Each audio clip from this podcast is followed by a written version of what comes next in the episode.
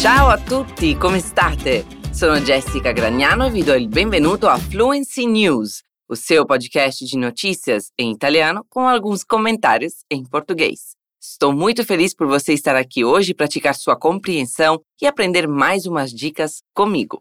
E é claro, não esquece que toda semana tem conteúdo em podcast saindo fresquinho para você. Então, se quiser dicas de pronúncia, cultura, expressões e muito mais, é só ficar de olho nos próximos podcasts, que saem em todas as plataformas de streaming e também no nosso portal fluencytv.com. Cominciamo!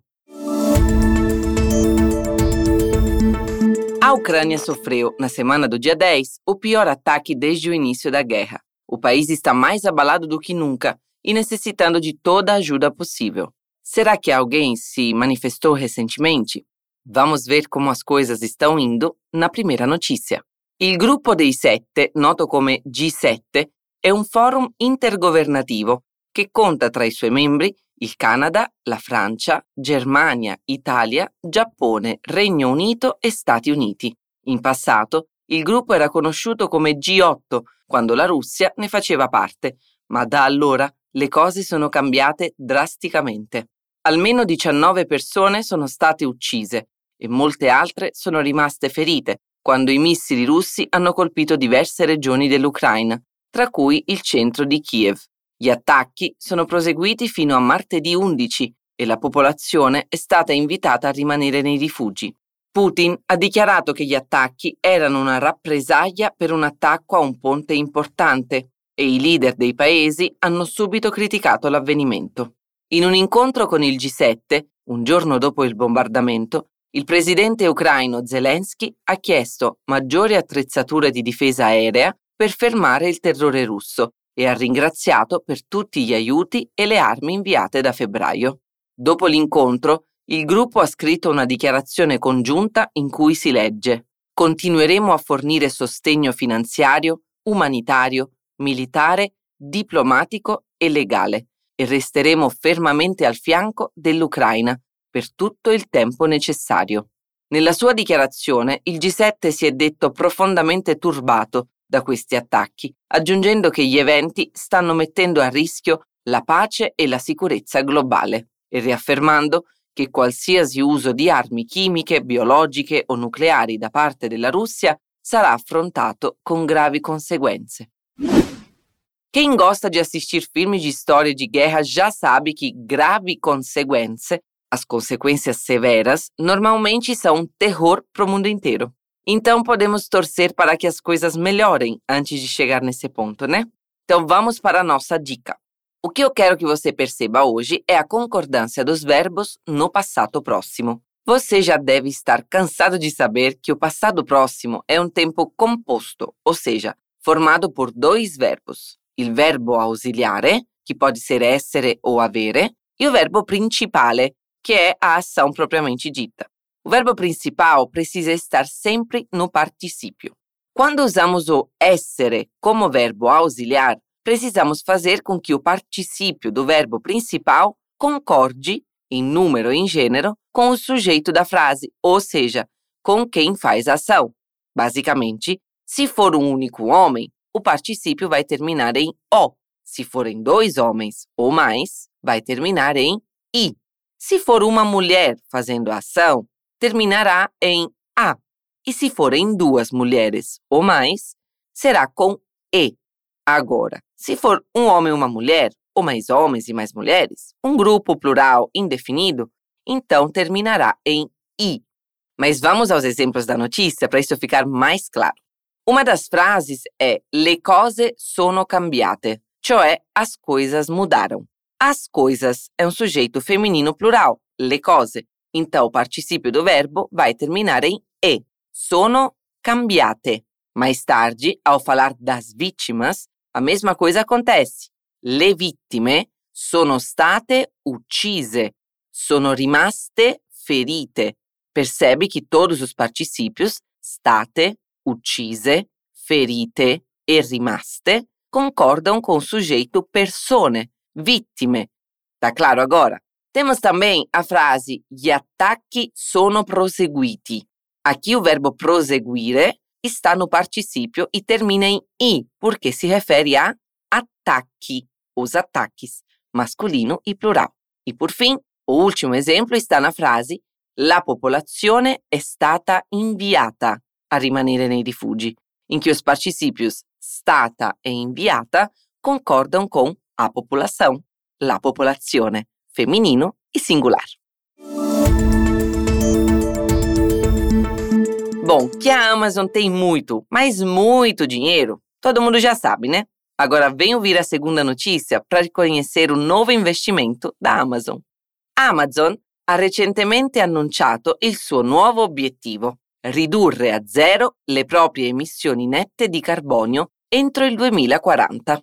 E questa settimana il primo passo è stato finalmente svelato, quando l'azienda ha rilasciato una dichiarazione in cui afferma che investirà un miliardo di euro in furgoni, auto e biciclette a trazione elettrica per le consegne in tutta Europa. La nuova flotta ecologica sarà distribuita nei prossimi cinque anni e dovranno essere attuati anche altri cambiamenti strutturali come l'aggiunta di stazioni di ricarica in tutti i magazzini e la garanzia che i veicoli si ricarichino abbastanza rapidamente tra una consegna e l'altra. L'azienda ha dichiarato che il trasporto è uno dei settori più difficili da decarbonizzare, quindi probabilmente richiederà l'investimento maggiore. Inoltre, l'industria dei veicoli elettrici è ancora piuttosto giovane e soggetta a errori che generano alcuni problemi.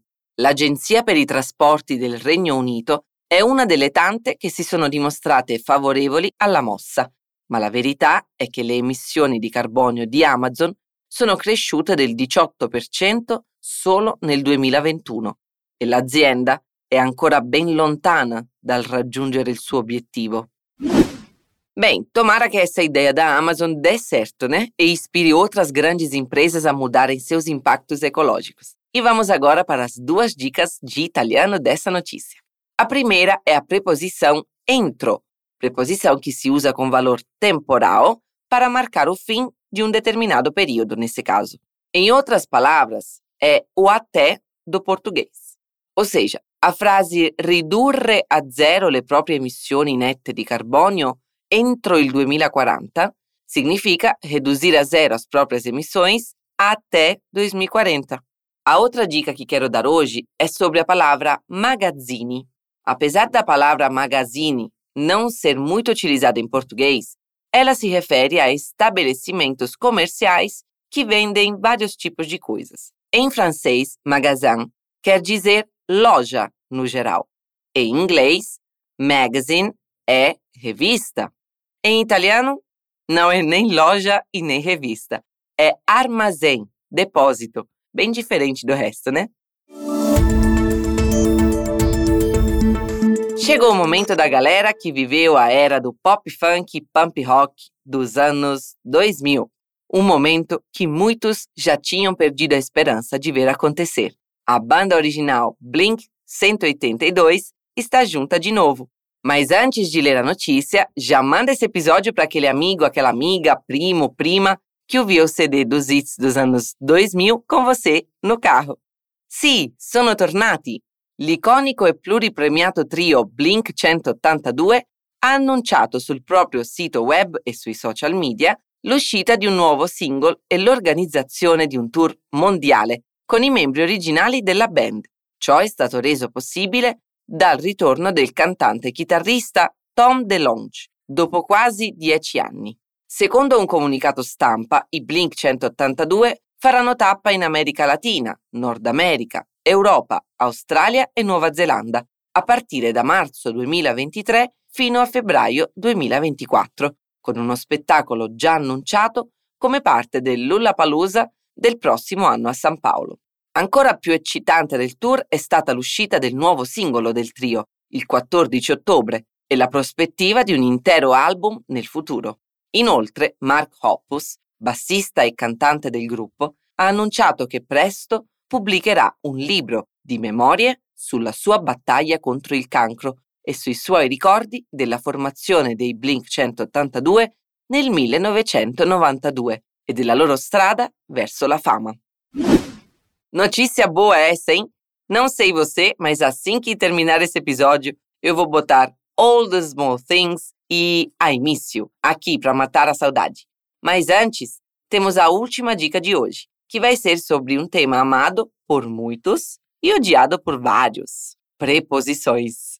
Na notícia temos a frase a partire da marzo 2023 a febbraio 2024. As duas preposições que aparecem aqui, da e a, são muito comuns quando falamos sobre tempo, ou melhor, sobre intervalos de tempo. Isso vale para horas, dias, meses e até mesmo anos, como aparece na notícia. Vou dar alguns exemplos, ok? Digamos que você vá finalmente viajar para a Itália e a sua viagem vai durar dois meses. Você pode falar então, resterò in Italia da giugno a agosto. Ou então, digamos que você tenha um compromisso de duas da tarde até seis. Você falaria, ho un impegno dalle 14 alle 18. No caso de horas, além de usarmos a preposição, temos que colocar também o artigo. Então, da vira dalle e a vira alle. Ok, raga, questo è tutto per le notizie di questa settimana.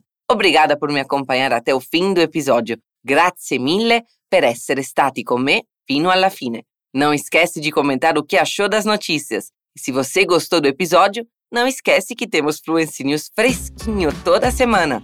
Um beijo, alla prossima. Tchau, tchau.